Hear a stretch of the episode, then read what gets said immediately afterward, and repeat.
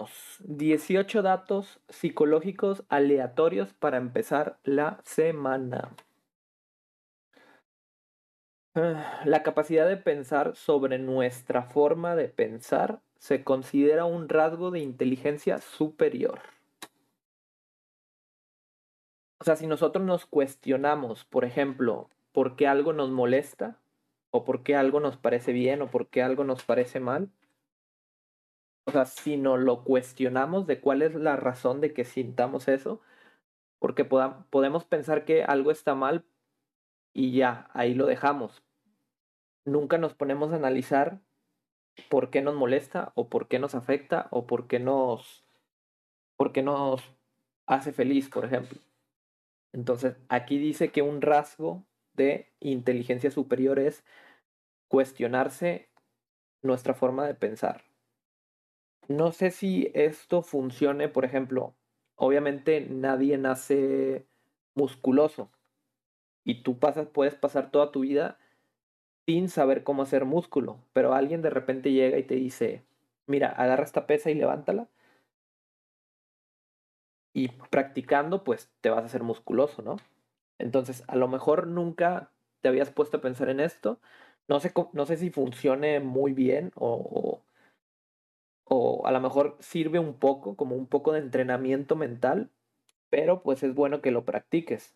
La próxima vez que te pongas feliz, la próxima vez que te pongas triste, la próxima vez que te enojes con alguien, no, eh, o sea, cada vez que tengas una emoción, pregúntate por qué la sientes, por qué me molesta, por qué me siento bien, o sea, puedes tener la razón o no, es una conclusión a la que tú vas a tener que llegar.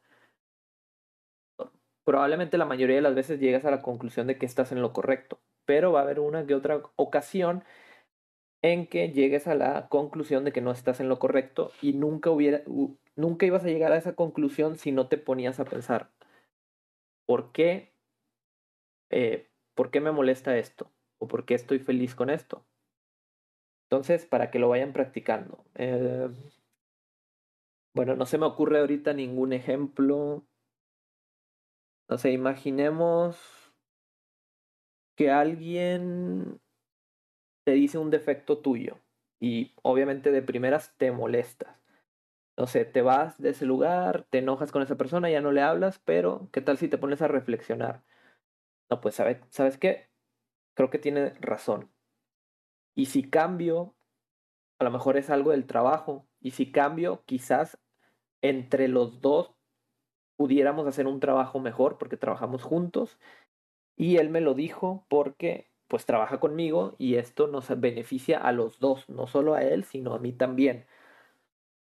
Entonces ya te pones a pensar, ya te pones a cuestionar y pues estás ejercitando un rasgo de inteligencia superior, porque esto también en teoría te debe ayudar a otras cosas, a tener un mejor criterio, como lo que ya hablamos en un podcast anterior, no me acuerdo exactamente qué era, pero describía un poquito la forma, ¿cómo se llamaba? Bueno, no me acuerdo, pero leímos toda una nota sobre, no me acuerdo cómo se llamaba, pero era como cómo pensar de manera correcta para tener una mejor vida, una vida, no sé, no exitosa, pero sí una, una buena vida en general. Hay una forma correcta de pensar según este, según el artículo que leímos. Entonces, si les interesa, pues por ahí búsquenlo.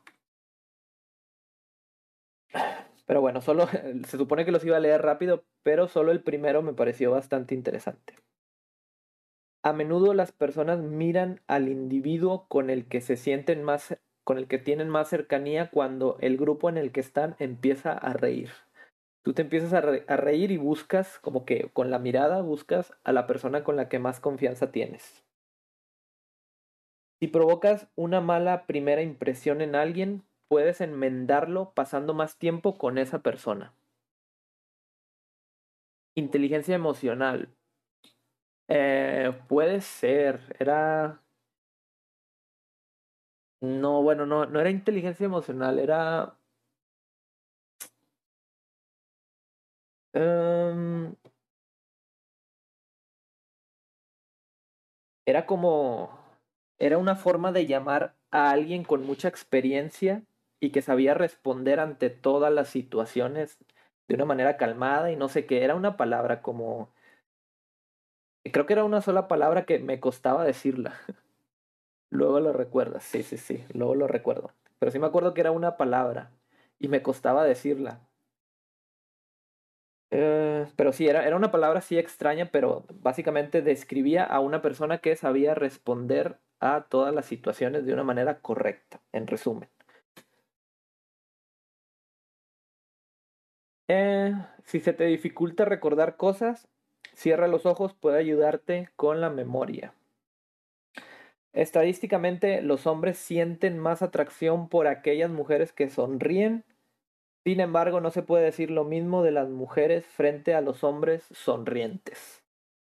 ¿Por qué era? Sí, pues un hombre es un poco más visual y las mujeres se fijan en otras cosas, en cosas más complejas, cosas más de personalidad y no tanto del exterior. La psicología inversa funciona principalmente a las personas porque las personas no les gusta que, que no les gusta recibir órdenes.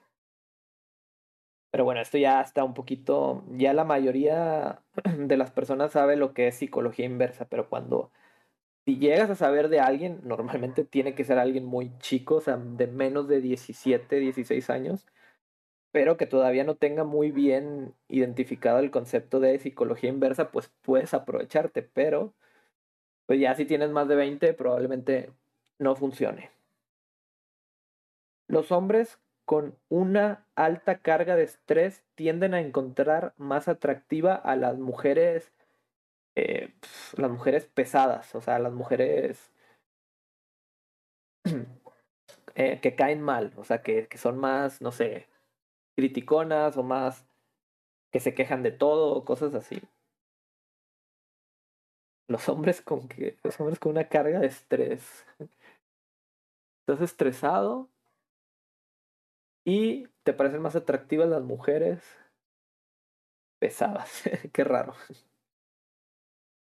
El juego prolongado y frecuente durante la infancia aumenta la inteligencia y felicidad en la adultez. Pues sí, eh, por la imaginación, supongo juegos sobre todo que, que tengan que ver con la imaginación. Gran parte de nuestra personalidad se define por la forma en que enfrentamos la tristeza y la ansiedad. Gran parte de nuestra personalidad se define por estos dos rasgos. Sobre cómo vemos y cómo enfrentamos la tristeza y la ansiedad. Bueno, aquí habría mil cosas que decir. Así que mejor, porque luego voy a empezar a hablar y ya no me callo. Si tienes una cita, considera vestir, vestirte de rojo. Ese color te hará más atractivo sexualmente. Claro, un poco, tampoco creas aquí que tenis rojos, pantalón rojo y, camisa roja y ya le, ya le hiciste, pues no. Pero ayuda, ayuda, ayuda un poco. Los cinco aspectos claves de la personalidad son amabilidad, franqueza. Creo que por aquí lo puse para simplemente una pequeña descripción. la franqueza, actitud de la persona que expresa lo que piensa o siente con sinceridad y claridad. Y entonces, si eres muy franco o si eres todo lo contrario, te gusta mentir o te gusta siempre, bueno, mentir para quedar bien, o sea, no estoy diciendo que esté ni bien ni mal, simplemente estoy diciendo que es una gran parte de la personalidad. Bien, la franqueza, extraversión. Vamos a ver qué es eso. Rasgo de la personalidad caracterizado por la tendencia a relacionarse con los demás y mostrar abiertamente los sentimientos. O sea, eso es la extraversión. Por ejemplo, yo soy así, yo, yo soy muy de, de expresar todo lo que me pasa por la cabeza, no importa que esté bien o que esté mal, casi siempre digo todo lo que, lo que me pasa. Y bueno, hay personas que son que se limitan o hay personas al contrario que no expresan para nada. Y repito, no quiere decir que esté bien o que esté mal un concepto u otro, simplemente que es una es un rasgo, o sea, quiere decir que tu rasgo se define en base a esto. Entonces, que seas alguien que no demuestra, pues es un rasgo, que no demuestra extraversión, pues es un rasgo importante que te define como persona. Y si en algún punto quisieras cambiar, si en algún punto quisieras cambiar un poco tu personalidad, pues puedes ir intercalando entre estas cosas. A lo mejor no eres muy franco, pues bueno, prueba a ser un poco más franco y, va, y tu personalidad se va a ir moldeando un poco y vas a cambiar tu forma de ser, que, que no tiene nada de malo. Es decir, para eso es la información, para eso es el conocimiento. Y tú sabes que, o sea, si ya sabes esto, que hay este tipo de claves de personalidad, eh, es una ventaja que tienes sobre alguien que no lo sabe. Y si alguien tiene una actitud fea, si tiene una personalidad fea, o a lo mejor tú tienes una personalidad fea, vamos a, hablar de nosotros mismos, lo sabes, pero no sabes cómo cambiarlo, bueno, aquí está una pequeña ayuda. ¿sí? No, no creo que sea tan difícil empezar a ser un poco más franco, si no eres, eh, si no tienes franqueza o, lo, siguiente que vamos a ver, puedes intentar variarlo. O sea, ponte a investigar más sobre la franqueza y, y prueba eh, moviendo tu nivel de franqueza más para arriba, más para abajo y ya te vas acomodando. Eh, escrupulosidad. Escrupulosidad un trastorno psicológico que se caracteriza principalmente por un sentimiento de culpa patológico u obsesión asociada con cuestiones morales o religiosas, que a menudo se acompaña de una observación moral o religiosa compulsiva y es muy angustiante y desadaptativa. ¿Eh? Por un sentimiento de culpa patológica. Pero esto no, no parece ser un rasgo, parece ser más bien pues un trastorno. Dice que es un trastorno, no dice que sea un, una, una, un rasgo. Pero bueno, supongo que se refiere a qué tan conscientes somos o cuando hacemos algo, si, si nos sentimos mal, si afectamos a otras personas, a lo mejor hay unos que no se sienten para nada mal de que no, pues ni modo, o ni siquiera se ponen a razonar el mal que le hicieron a alguien más y hay otros que al contrario, si tienen mucho de esto y por cualquier cosita se sienten muy culposos. Entonces esto también es un rasgo importante de tu personalidad.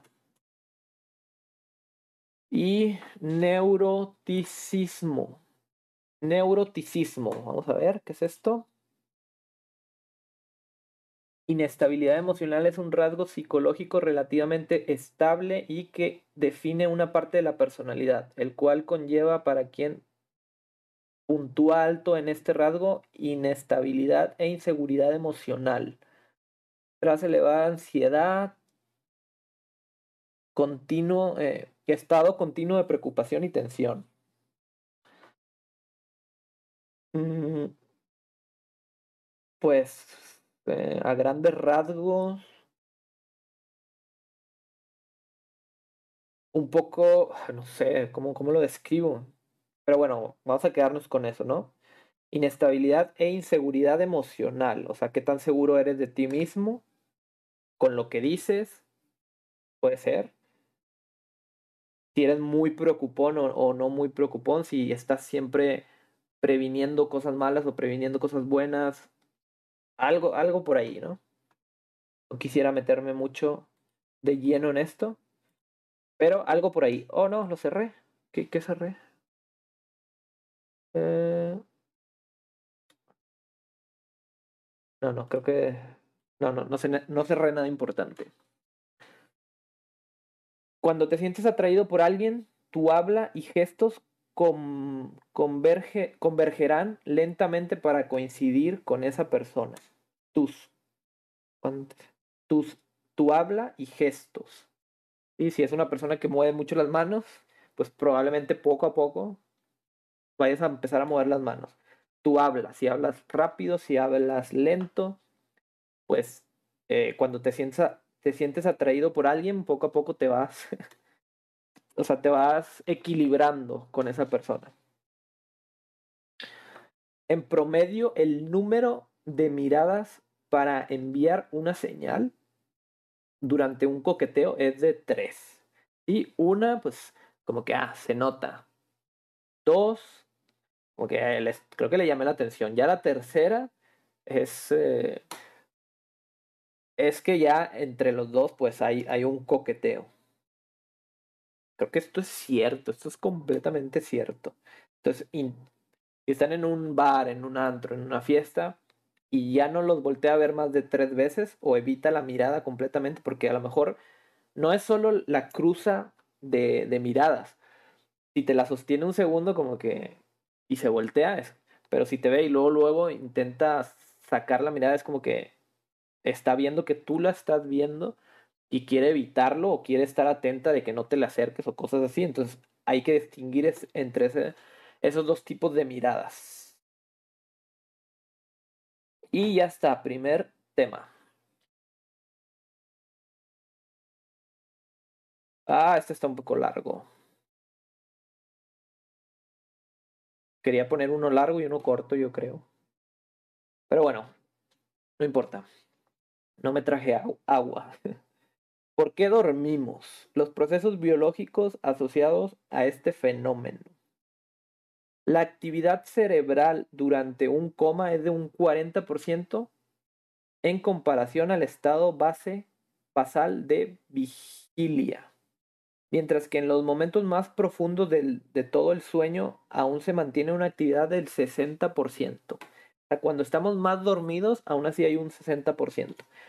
Pero cuando estamos en coma, solo hay un 40%. Yo creo que por eso normalmente alguien que está en coma pues no siente nada a lo mejor físicamente hablo, no, porque sí, sí que se sabe que escuchan todo lo que, lo que pasa a su alrededor. Eh, si los seres vivos duermen, es porque es necesario. Así de simple. Desarrollamos un poco la idea de si el descanso fuera una adaptación anecdótica en el reino animal, deberían cumplirse las siguientes postulaciones. O sea, nada más, bueno, primero las leo. ¿Debería existir especies que no duermen de ningún modo? Creo que no hay. ¿Deberían existir animales dentro de una misma especie que no necesiten descansar, tras permanecer un largo periodo de tiempo despiertos? Esto es para, eh, para ver si en algún momento, o sea, qué tan necesario es, es dormir, pero si, estamos viendo que, que realmente no hay ninguna especie que duerma ni dentro de la misma especie, ni dentro de la misma. ¿Cómo? Bueno, sí, dentro de la misma especie. Eh, bueno, aquí no entendí muy bien, pero creo que se dio a entender, ¿no? Simplemente está tratando de, de dar una razón de, de que de, de si es necesario dormir. Aquí lo dice. Si eres, si los seres vivos duermen, es porque es necesario. Aquí está tratando de ver si hay especies que no duermen. Eh, yo creo que todo se resume en eso, si hay especies que no duermen. Deberían existir animales que no sufren ninguna consecuencia seria por no dormir. O sea, todos duermen, pero ¿qué pasa si yo obligo a un animal a no dormir? Pues parece que, bueno, el 100% de los casos ese animal muere. Entonces sí, es completamente necesario dormir. Ninguna de estas reglas se cumplen. Si bien hay seres vivos que están constantemente en vuelo o nadando, en vuelo o nado, cabe destacar que muchos de ellos consiguen mediante un sueño unihemisférico. Esto es muy interesante. Es decir, gracias a un descanso cerebral de ondas lentas que solo ocurre en la mitad del cerebro, permanece abierto el ojo opuesto al hemisferio despierto. O sea, hay animales que duermen la mitad de su cerebro mientras con el otro están nadando o volando. Y lo ya que descansa esta parte, ahora duermen con el otro hemisferio y ahora descansan la otra parte. Y bueno, aquí dice como dato, aquí dice permanece abierto el ojo del hemisferio despierto. eh, el ojo opuesto, ay, yo estaba, acabo de leer opuesto, ¿no? Pero ¿por qué el opuesto? Porque, o sea, tenemos dos hemisferios, pero se sabe que, por ejemplo, este hemisferio tiene cables que van hacia mi, hacia mi ojo, sea, mi hemisferio derecho tiene cables que van hacia mi ojo izquierdo y viceversa. Mi hemisferio, bueno, mi otro hemisferio tiene cables que van hacia el lado contrario y estamos como que cruzados con nuestros ojos. Creo que la mayoría de los animales son así. Entonces, por eso, como dato, ¿verdad? Por otro lado, algunas especies de aves sí que descansan ambos hemisferios a la vez, pero en periodos de 5 segundos mientras se encuentran en la fase de planeo, es decir, están agitando sus alas, luego dejan de agitarlas y van con el puro vuelo y se duermen 5 segundos. Y la otra vez, aletean 5 segundos y se duermen 5 segundos, a como yo entendí. Eh, es interesante, no sabía. Las jirafas, muchos, las jirafas, muchos peces y otros animales también descansan de pie o en movimiento durante periodos excepcionalmente cortos. Con estos datos nos queda clara una idea. Todos los animales, animales neurológicamente complejos dormimos, sea de una forma u otra. Con base en esta cuestión, solo queda pensar que el aprovechamiento del sueño para consolidar la información recibida es un efecto derivado de la fase del sueño, pero no el motivo principal por el que dormimos. O sea, se ha estudiado muchísimo de que principalmente los humanos duermen para asimilar bien, digamos, tú juntas toda la información del día y ahora sí como que la vas acomodando, qué, qué necesitas y qué no. Pero dice que no es la razón. O sea, no es la razón por la que durmamos porque hay especies que no hacen esto. Simplemente el ser humano aprovecha esta, este sueño para hacer cosas de humanos. En resumen. Y bueno, así pues nos atrevemos a concluir que dormimos por un mero mecanismo de selección biológica. Si un ser vivo no duerme, muere.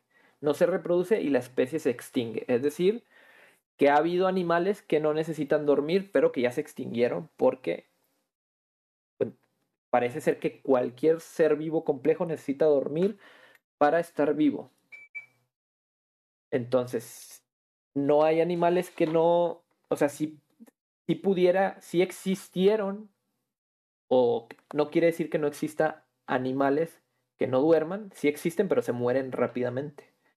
Animales o, nuevas especies. Y ya por último, algo que me pareció bastante interesante, la, una forma diferente de ver el dormir, lo voy a leer primero. En resumen, dormimos porque descansar retrasa la, la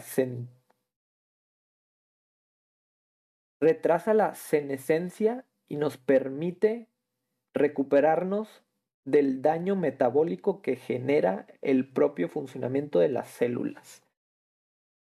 O sea, yo, yo más bien lo vería como que, imagínense, las especies viven tres o cuatro días. Los humanos vivimos tres o cuatro días. Eso es lo que deberíamos vivir, tres o cuatro días. Pero gracias a que dormimos, retrasamos a la muerte. No sé, no sé, no sé si me. o sea, este enunciado está muy interesante. O sea, dormir retrasa la muerte. Deberíamos de vivir tres días, pero gracias a que dormimos, el, el sueño es tan. O, o, dormir es tan increíble que retrasa la muerte 80 años. 100 años. Y es una forma de retrasar la muerte inmensamente. Es una forma de verlo, porque claro, si no duermes durante tres o cuatro días o una semana, te mueres. Entonces, verlo del lado contrario, dormir retrasa la muerte de una semana a 100 años. Esto lo voy a publicar en mi Facebook. Definitivamente.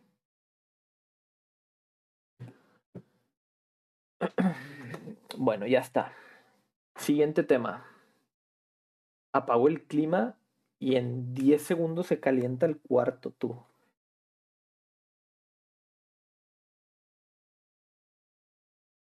Estados Unidos diseña un imán poderoso, más poderoso que el campo magnético de la Tierra.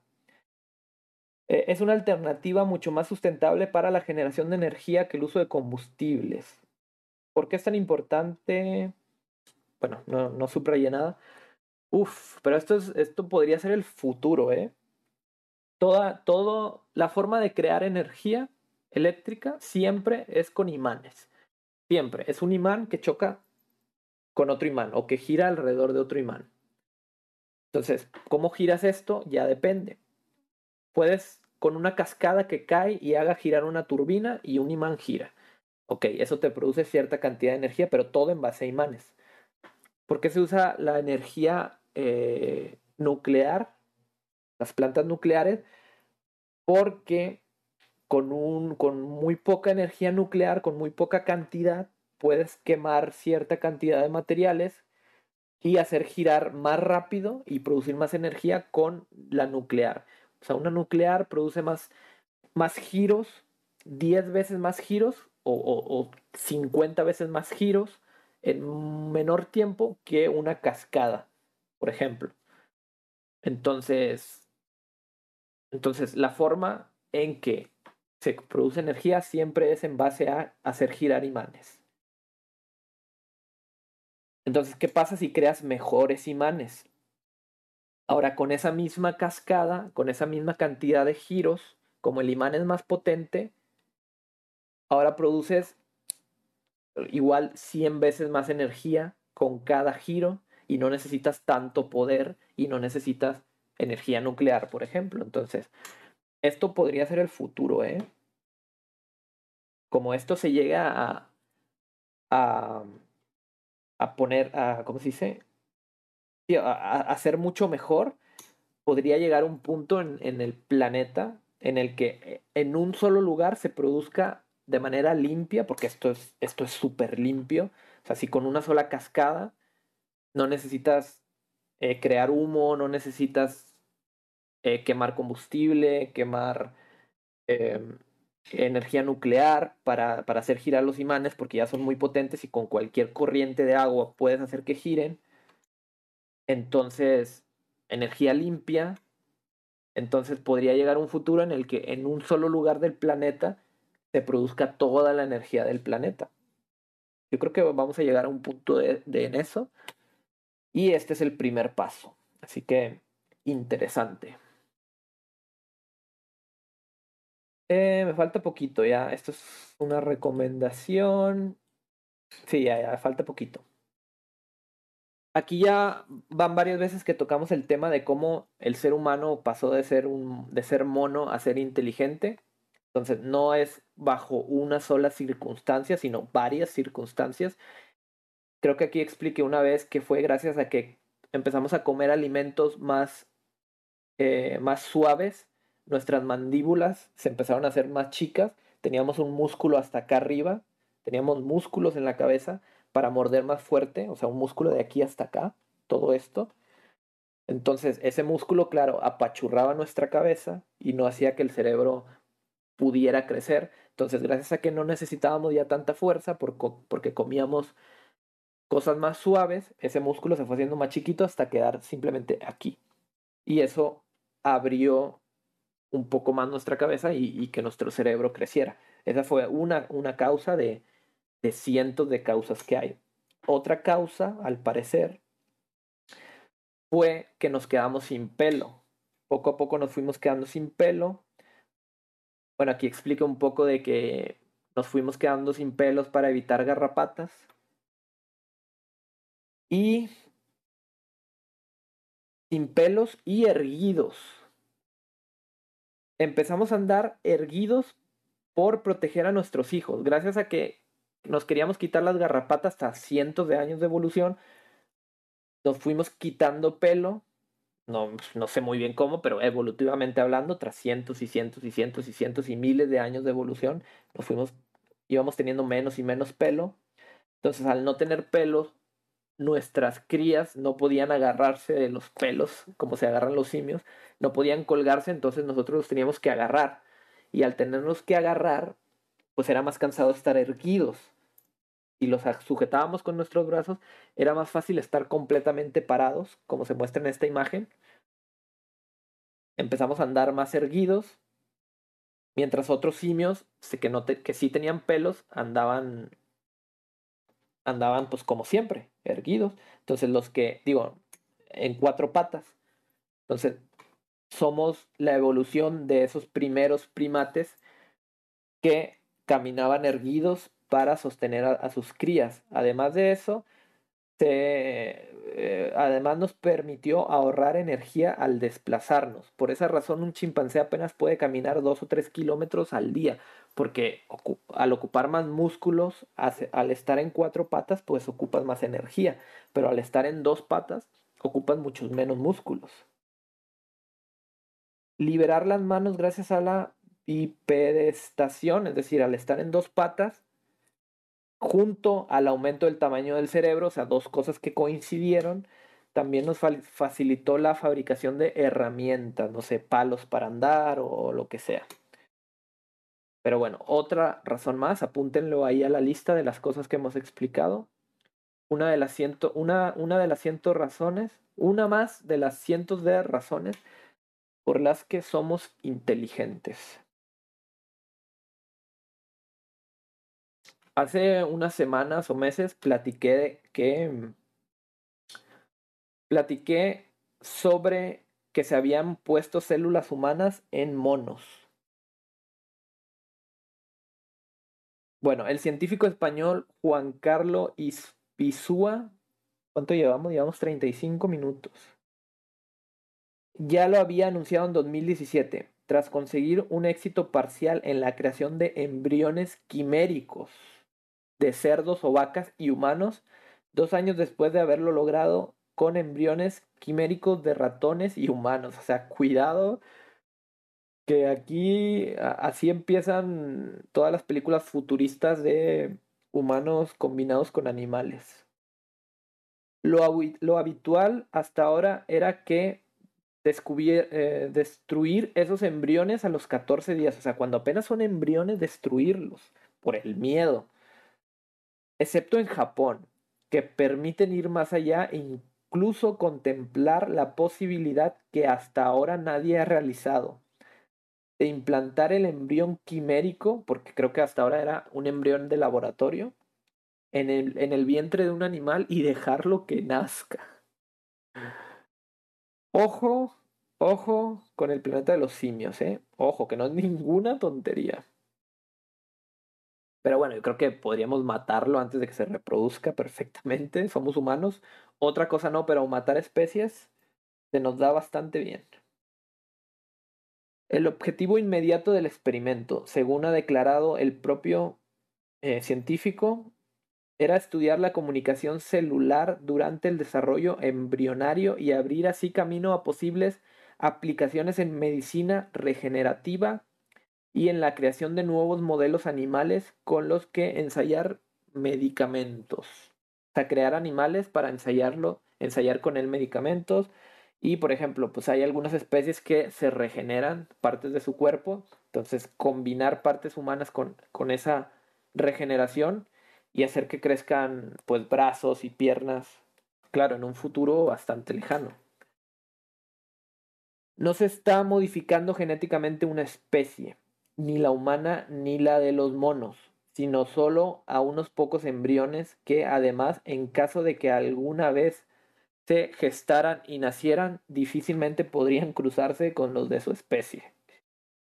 Bueno, o sea, bueno, es, tiene razón, o sea, porque su ADN estaría demasiado diferente como que, como para que, o sea, yo creo que se podrían cruzar, pero lo que naciera de eso probablemente tuviera, no sé, problemas respiratorios, problemas digestivos, o sea, todo tipo de problemas, porque hay una combinación de genes ahí bastante extraña.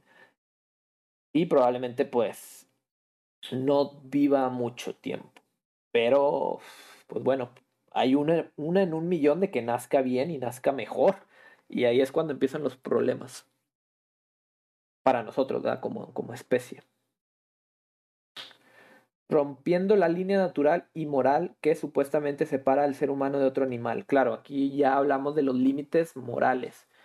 O sea, hacer experimentos en un animal que es animal, a lo mejor es 95% cerdo y un 5% humano, moralmente, ¿qué tal si no es un 5? ¿Qué tal si es un 10? ¿Qué tal si no es un 10? ¿Qué tal si es un 50% humano y un 50% cerdo? Moralmente estaría bien. Y si sí estaría bien, pues, ¿por qué no lo hacemos con humanos y ya?